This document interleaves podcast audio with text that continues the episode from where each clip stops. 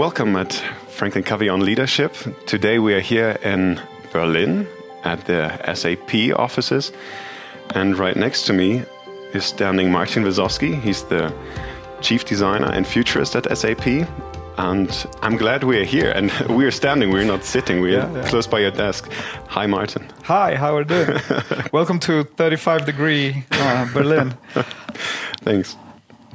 So, um, chief designer and futurist, what does that mean?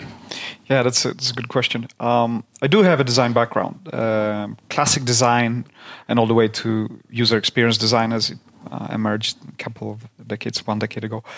And um, then I realized that whatever you design uh, plays a role in people's lives in one or another way, or should. Mm-hmm. It should play an absolutely positive role, right?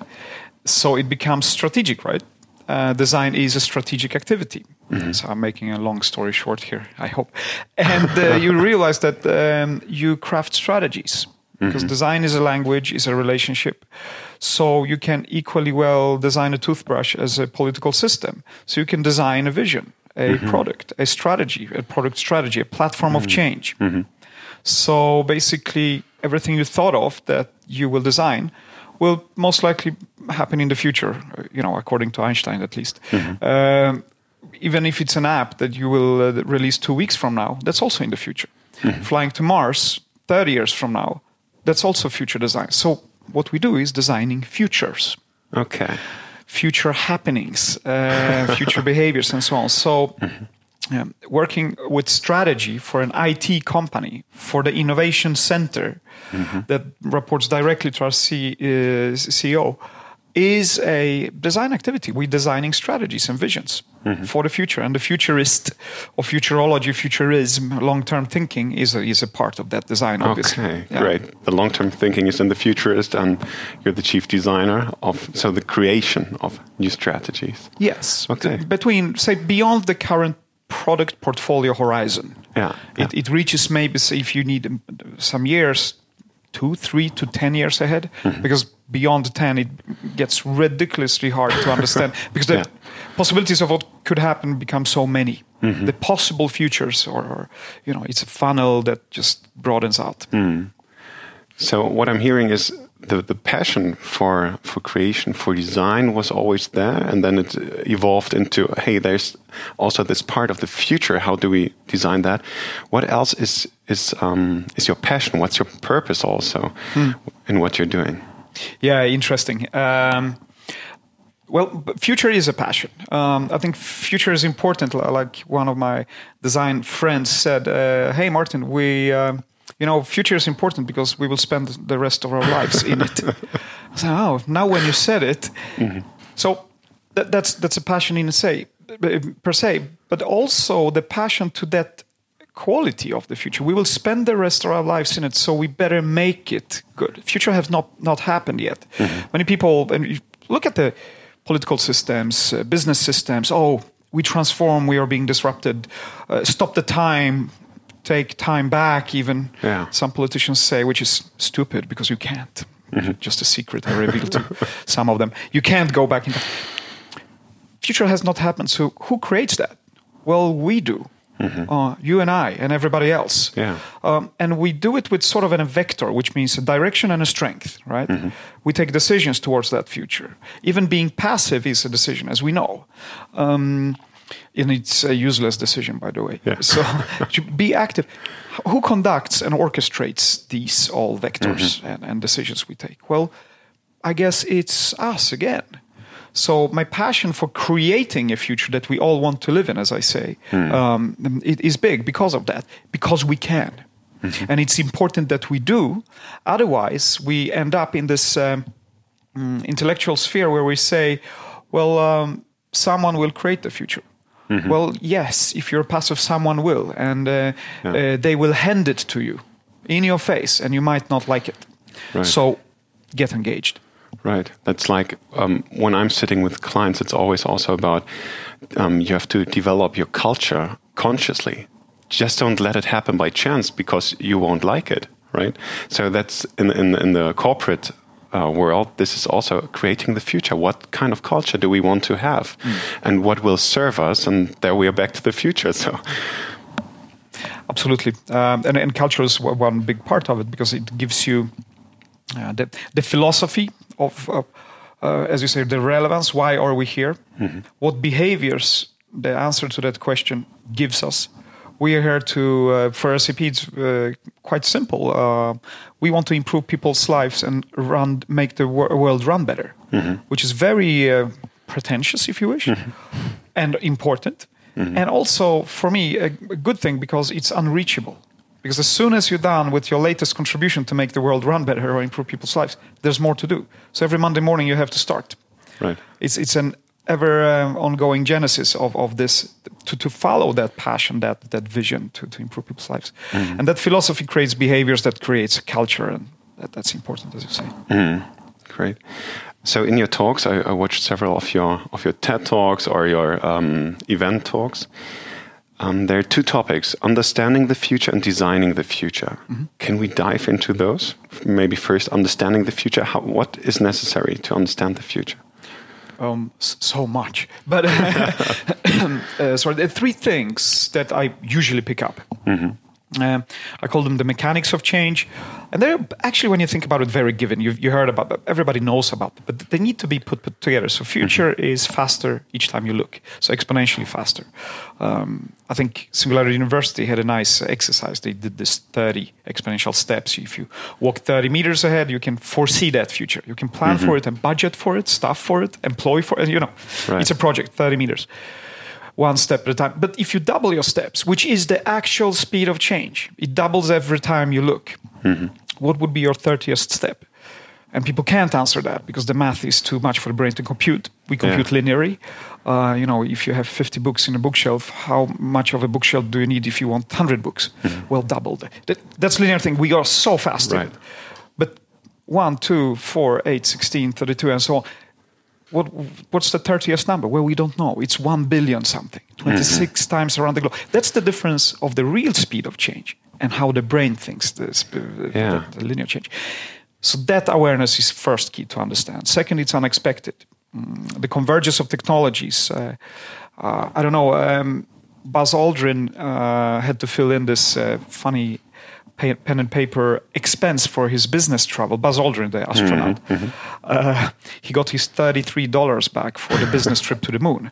This is true, actually. There's a photograph of that, and this was and this clever human being, this um, this guy that was bold enough to to take these steps out um, to space. Did he ever expect the convergence of technologies? And he lived technology. The, the, the beacon of technology took us to, to, to the moon did he ever expect that he would be able to tell the joke about his old travel expenses to the whole globe through a, um, a new entity called Twitter Right. uh, 47 years later? No, I don't think he. So, imagination is the third. So, exponential thinking, convergence of technologies in absolutely unexpected ways. So, expect the unexpected. So, uh, think about futures and articulate. them. Right. And then imagine futures because um, as someone said uh, with the power of imagination comes the power of shaping. And i would uh, add to that yeah only with the power of imagination. And actually if we cannot s- imagine it we cannot make it. Yeah that's the normal psychology. right, yeah. and if you imagined it oh how about this? How about automation of all the functions in your company? So the company runs on its own. Okay we just imagine this. How do we articulate it so we can have a discussion about it? Right. So that's another piece of the change mechanics there. So, so these three, and then the method would be articulation, thinking long terms in three horizons, as we call them, and so on. So, yeah, that's that's the first part of of, of this thing. Three Yeah, exponential, uh, converging, and and imaginative. Okay. What what can I do as a business leader to get better at it, at understanding the future? Where do I need to look to to understand it, and then trying to imagine the unexpected? Yes, I, I would I would suggest to. Uh, we tried it; it worked for us. So maybe it's a suggestion that, that would work for you as well. Um, we think in three horizons, roughly. McKinsey mentioned it some years ago. We, we developed it to, to our own ideology here, or methodology, I should say. First horizon is your classic operations. Deliver on the promise that you gave to the market, to your consumers, your friends, your peers, and everybody there, your ecosystem deliver that. Keep your lights on, pay the bills, stay out of jail. So be compliant. Yeah. Yeah. That- and we know how to do it. That's operations execution. we call it the incremental innovation. You always do a little bit better and you bring in novel stuff to make it better. There's a second horizon though. So the first horizon might stretch three quarters for some folks, three years for some other uh, Right. business people.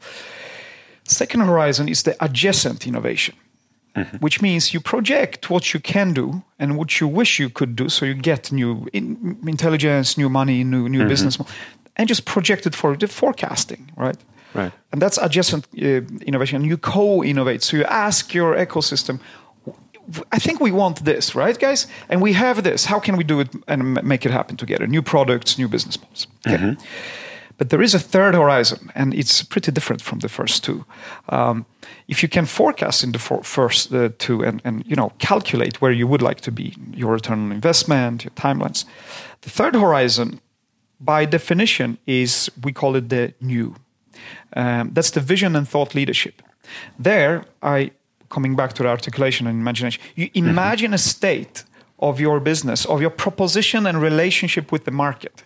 So, as I said before, we the self-running um, uh, enterprise. So most of the functions in your enterprise are running on their own. Uh, your ecosystems may be self-organized. So you, you need procurement, you need partners, and the tenders must come out. And who would be the best partner here? That is managed in some way uh, automatically through technology, obviously. For example, mm-hmm. blockchain could be one.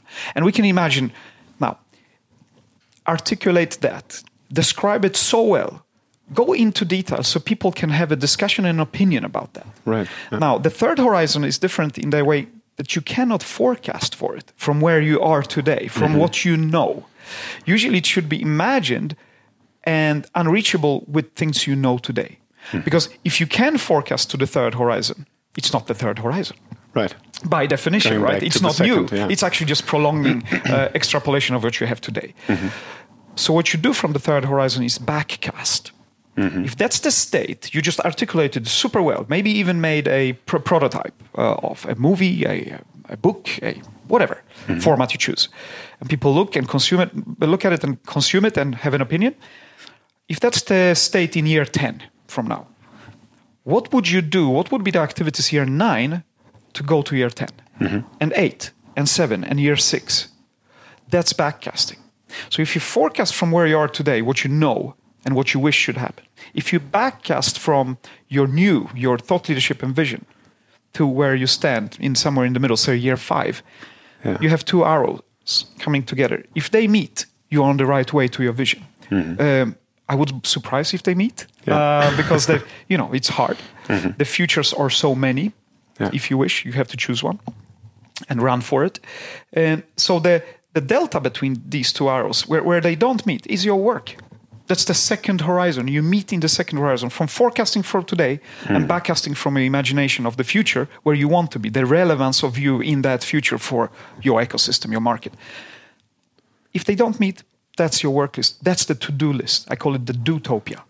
so, so you have the Okay, utopian yeah, future. yeah. This way we're on, and there's What things to need to do, do, right. to make the utopia happen. So, yeah. To make so- the leap. Yes, and that, that's that's the the method we use. Uh, generally speaking, I can deep dive in that in another series of podcasts. but, uh, that's what we do. Yeah. That's that's great to understand. Yeah. Okay. Um, let's maybe look into the second part, into Mm-hmm. designing the future. What comes with that? We we already heard a little bit about that. Yeah. Maybe you can dive into those. So, uh, my job is to write strategies and visions for future of work, for example. Yeah, which is SAP is a, a company that makes business software, so people work with it. So, future of work. What would that be? And the method we're using there, we call it the innovation curation. So it, it's uh, very parallel to the three horizons thinking. Um, I worked for Sony and Huawei for consumer goods and electronics, and um I was asked several times, "Oh, Martin, can you write a strategy, for example, for the user experience?" I said, "Yeah, sure. Um, that's tough, but that's that's my job, so let's do it." And I started to ask, where does this strategy? You write, you make shit up, which is great. Yeah?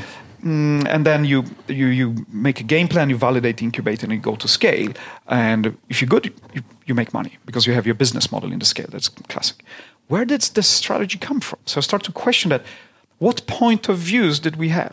Right. What so- paradigms? What mindset? Right. How are we looking at things? Exactly. Right. So we do this. Um, if the game plan to scale is something we could call operations, uh, generally, uh, where you have you do things very right. Um, we are all good at it. Um, Germany is known for it. Uh, uh, it's it's a very progressive country when it comes to the third industrial revolution and all that. We, we have great companies coming out from that because we are excellent in operations execution delivery. Okay, cool.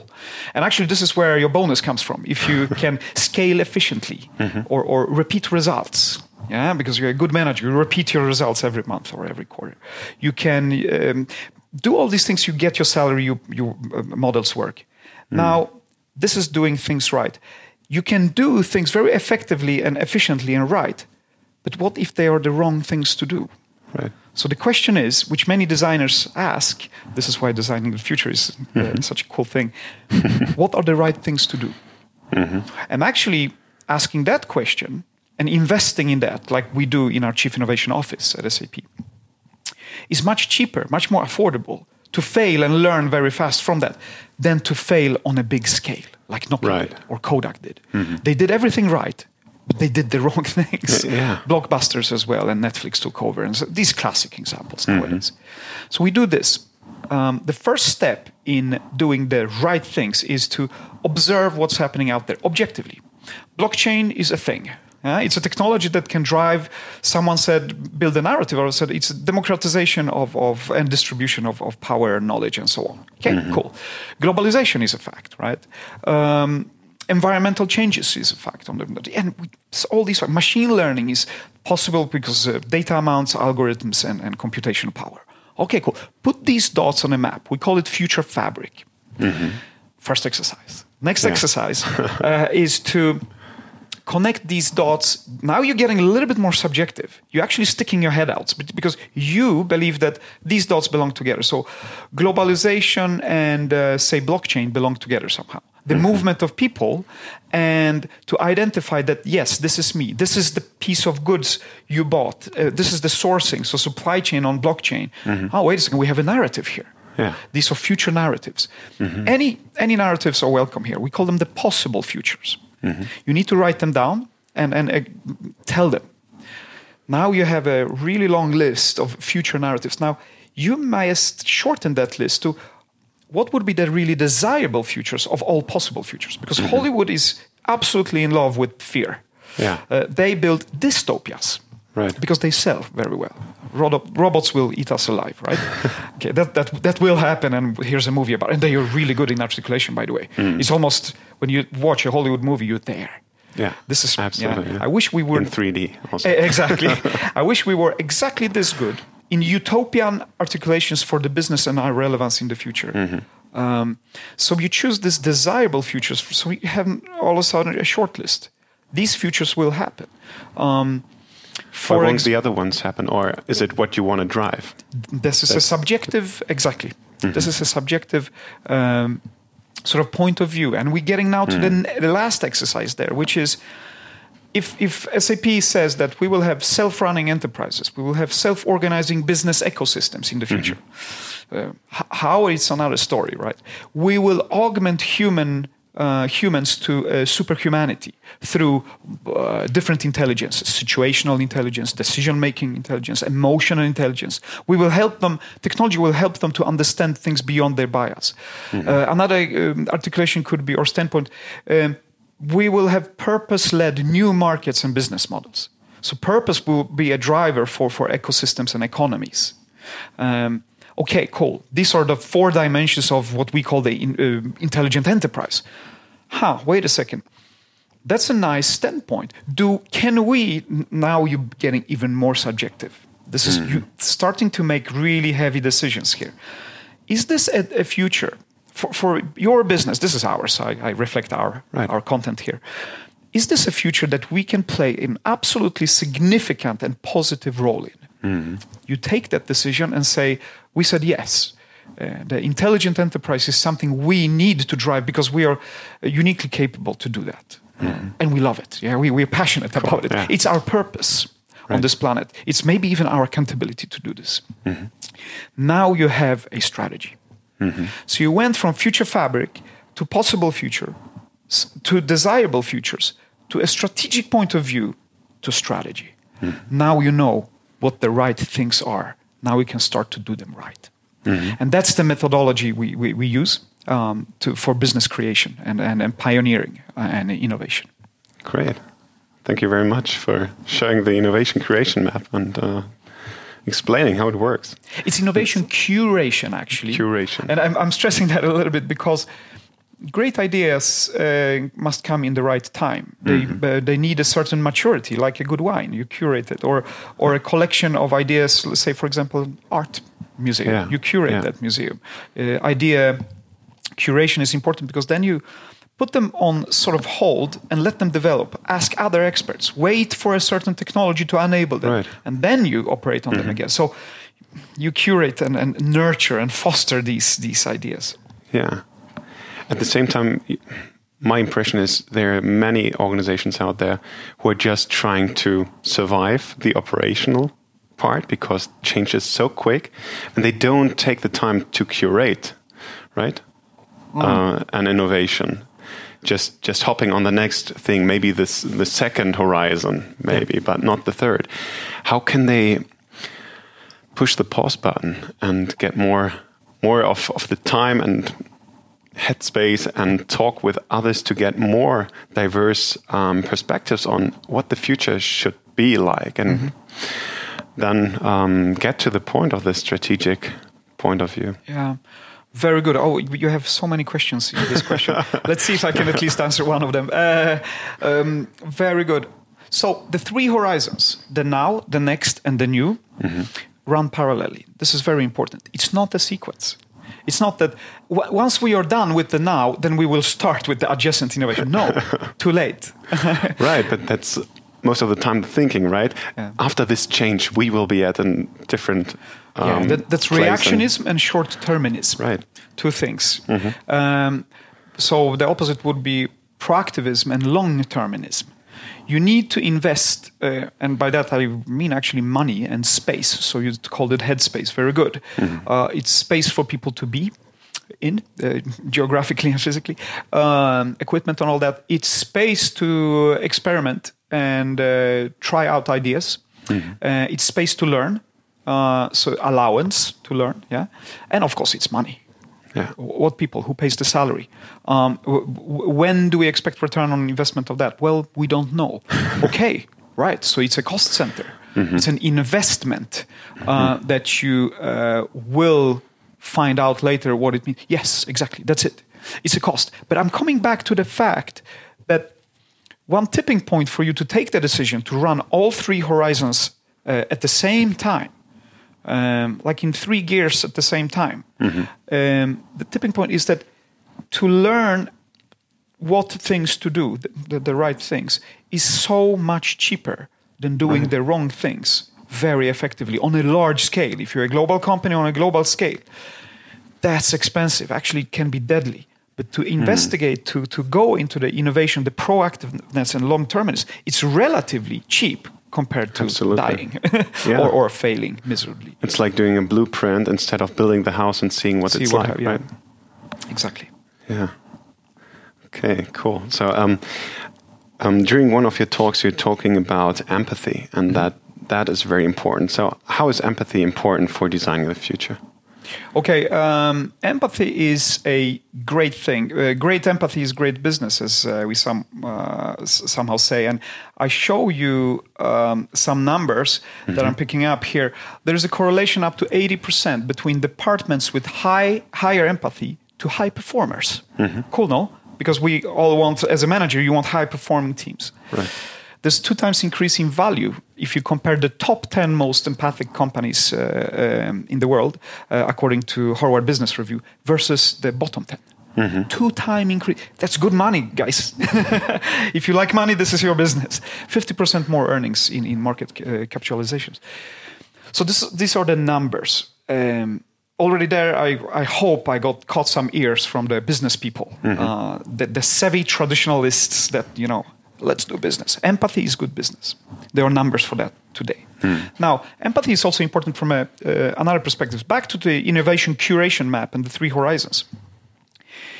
you must be relevant on a market um, in your ecosystem, your partners, your academia partners, your startup partners, your consumers, people out there, you and I, right? If you're not relevant, um, they will not feel anything back for you because they are today educated and they can take decisions on their, on their own. The, the, the consumer sphere is really savvy. yeah? They, they know what they do.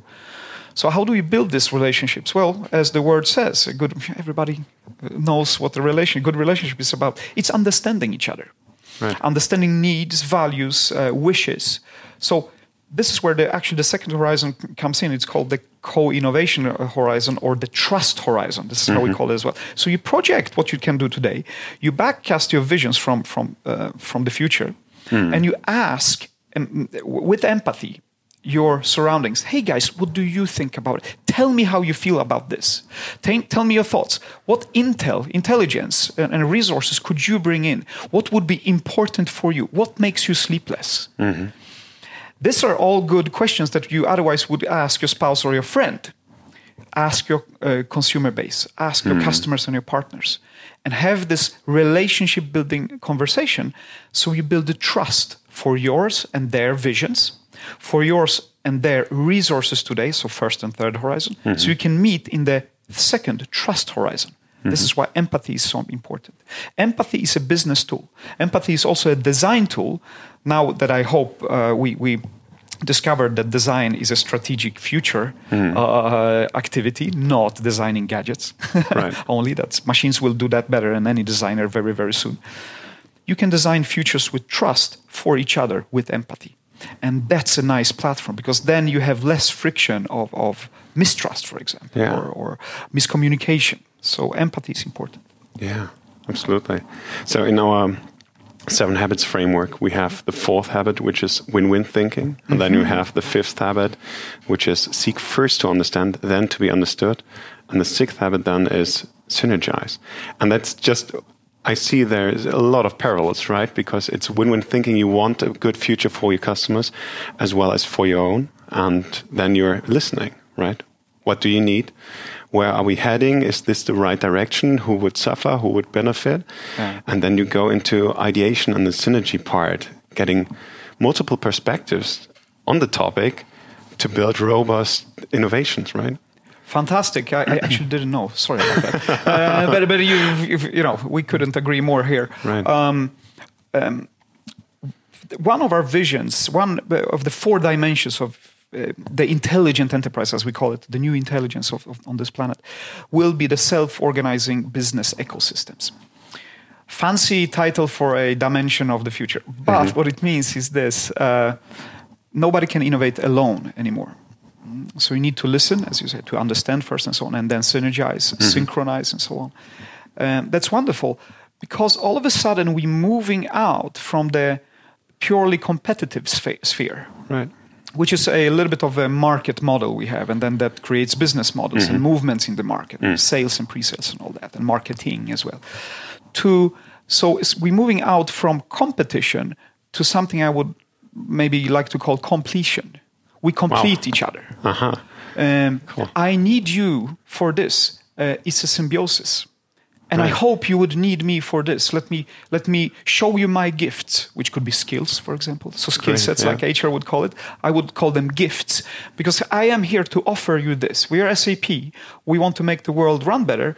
We're just very good in business software. Mm-hmm. Uh, we can code and make technology happen at your hands. Right. You know, can we gift that to the ecosystem of something we want to create together? So competition to completion. And that's the mutual, that's the self-running business ecosystem. And if they are self-running, there are technologies that maybe match these mm, partners, uh, mutual symbiotic uh, entities out in the market, match them together without us administrating, making logistics, controlling, and management of these systems. So we can focus on our purposes instead. So that's one of these right. dreams. I hope that reflects these three uh, dimensions of your philosophy. Absolutely. We um, when I'm talking to to business leaders, there's always this this still this uh, silo thinking, mm-hmm. and so the competition within the own organization also, right? Mm-hmm. But also what you said with different other organizations, we're in competition, and that's what we call the in, uh, independence level of maturity. Mm-hmm. So you have like dependence as a human being, you're dependent as a child. Mm. And others have to care for you, but then you, you mature and you're more proactive about things begin with the end in mind where do I want to go to and what do I need to do and execute on to reach this. And then you reach a maturity level of independence. And what you're saying with symbiosis, there come the other four habits I just talked about uh, with win win thinking, listening, and synergizing.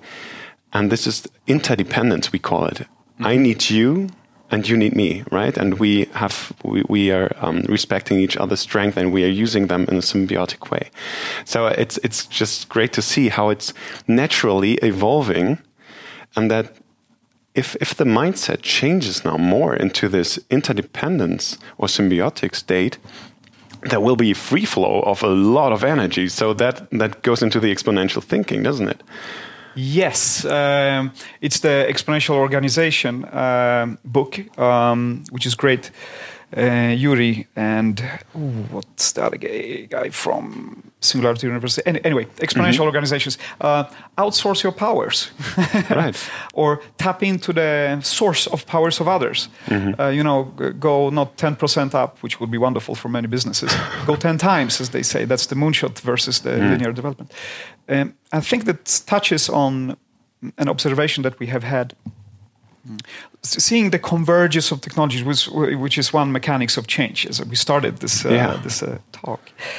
Um, I very much simplified uh, industrial revolution in three steps. so bear with me. First step could be described like this. Uh, I don't know. I, I have a steam machine, mm-hmm. so, and I have a process here.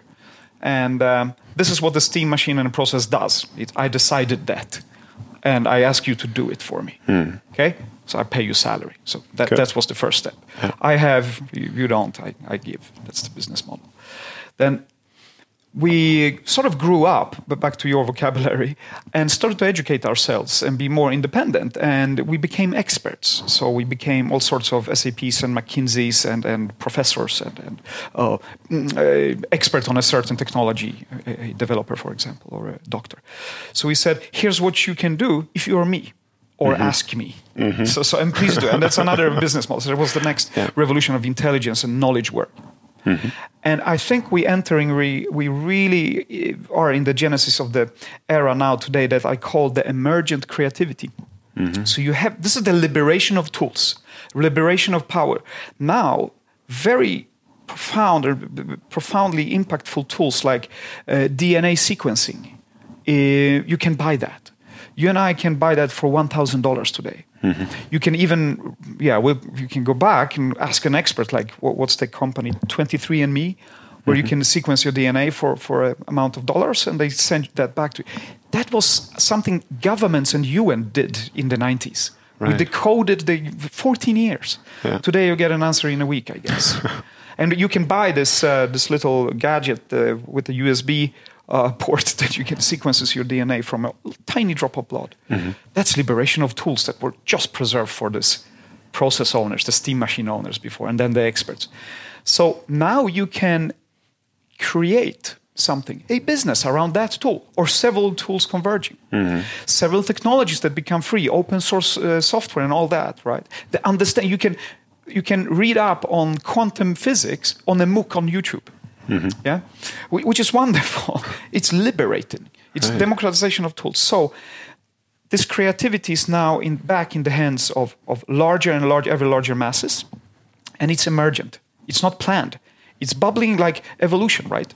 Mm-hmm. It, it, doesn't have an end goal, but it does have the curiosity to investigate and evolve. So it emerges in front of you. Mm. So basically, um, I, I, got a bank, um, the board of a bank. We talked heavily, very good discussion, and and um, the C-level lady told me, "But Martin, everything you're saying is you must understand we are in the business of stability. We are a bank." I said, "Oh, that's a nice expression.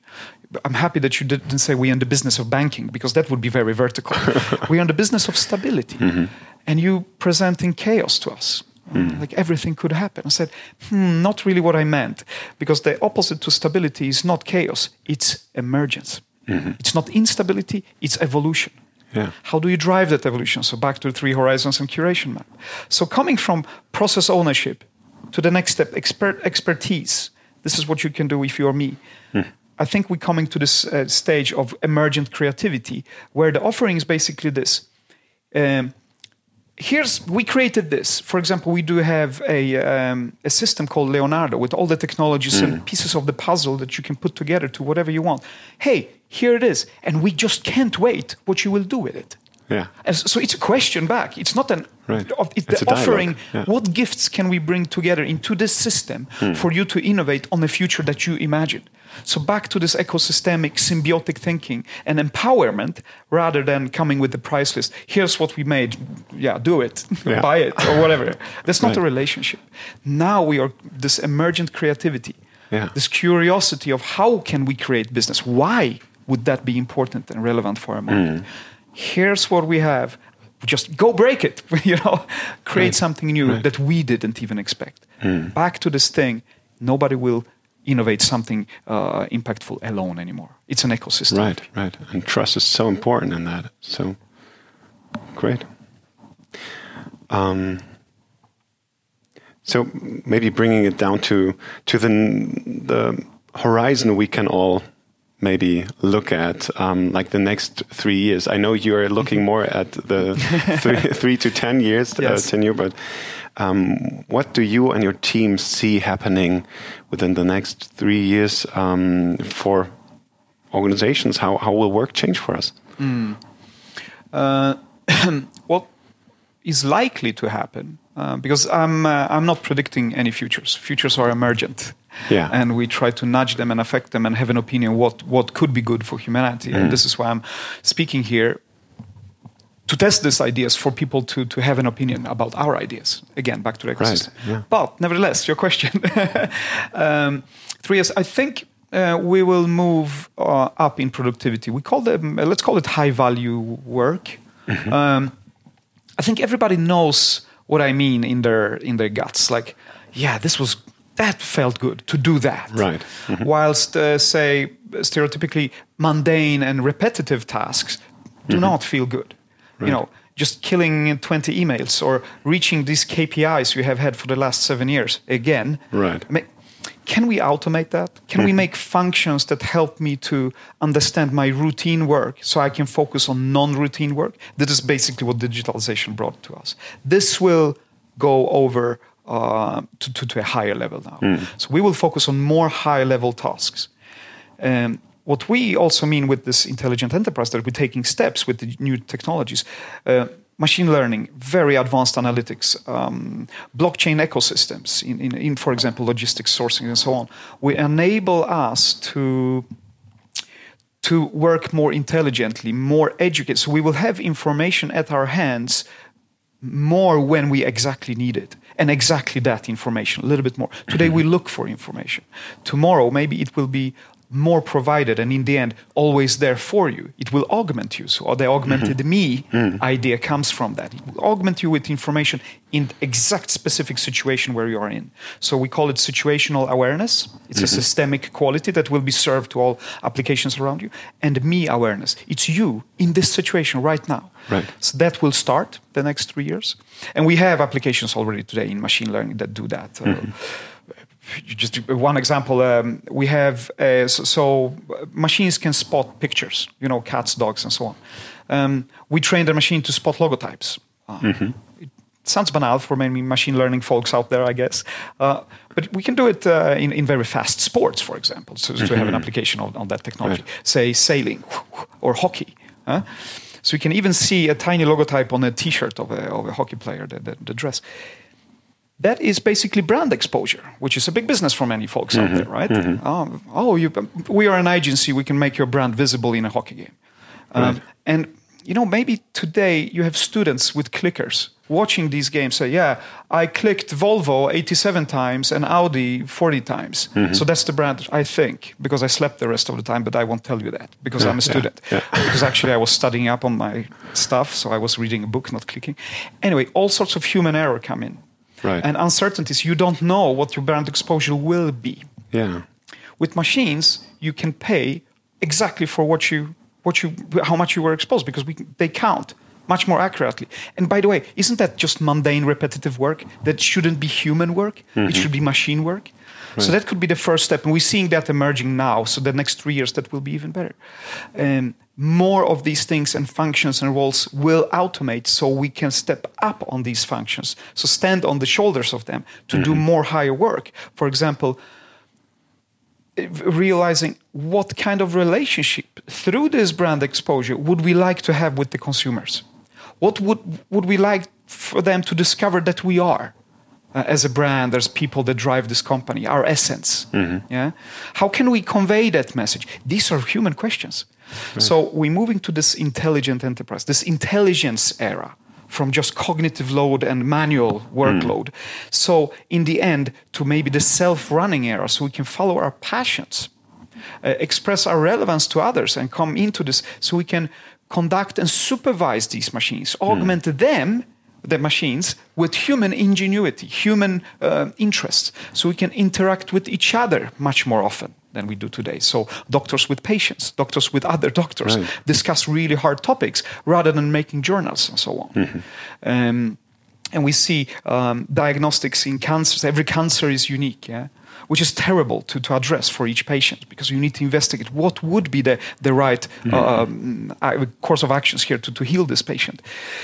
Now, if that can be revealed to you to say 60%, you save that time to interact with the patients, the latest research, and so on. So, much more higher value work. And we're seeing many examples of that coming. So, next three years will be extremely exciting because that will be the first gear to the intelligent enterprise of the 20s, and then self running, uh, self organizing, purpose led, me augmented, um, sort of enterprise of the future where human ingenuity lives in hmm. symbiosis with machine intelligence. Hmm. The most empathic symbiosis on, on, on the planet will be between, between the technology there Yeah. and the, the intelligence and the human ingenuity and emotion and hmm. passion. That sounds very exciting. Great. Maybe um, for the conclusion, what would you tell CEOs who want to prepare for the future in the best way they can? What would be your top tips? Where should they focus on? We had a lot of, of points covered, but maybe more uh, as a summarizing uh, thoughts. Yeah. So yeah, back to what you just said. Uh, listen to this podcast. I think we covered many of steps. Uh, I, I am passionate about these these methods, and because they work for us, at least for now. They will change, and people will challenge us and come up with better. Um, be th- think in long terms. Um, be prepared that unexpected th- things will happen. You cannot plan for anything uh, in a very steady, solid way anymore. It will emerge and evolve, as I said before, rather than being according to your plans. We know that already. Planning is one thing, but execution is a different thing. So be prepared. This f- adaptability quotient, not like an AQ or emotional quotient, so the EQ, or this uh, not IQ but WeQ. How do you build your teams to live in a symbiotic ecosystem? How do you create spaces for in, um, this human ingenuity to thrive, to learn? Back to spaces we mentioned before, right? Right. How do you, how do you, how would you be bold enough to invest something where you don't really know the return on investment yet, but you would like to know uh, what that area could bring to you, and maybe you learn this is not for us. Whew, that was good to know because then Right. we can focus on something else. All right. So this kind of accountability of being uh, absolutely long-term thinking in Yeah. an exponential way And open minded. open-minded and very positive about the future. So rather than only being risk averse, Otherwise to be you're just too opportunity protective, right? Yes. So we uh, this is people called about safeguarding our business, uh, and I'm talking about safeguard, safeguarding the future.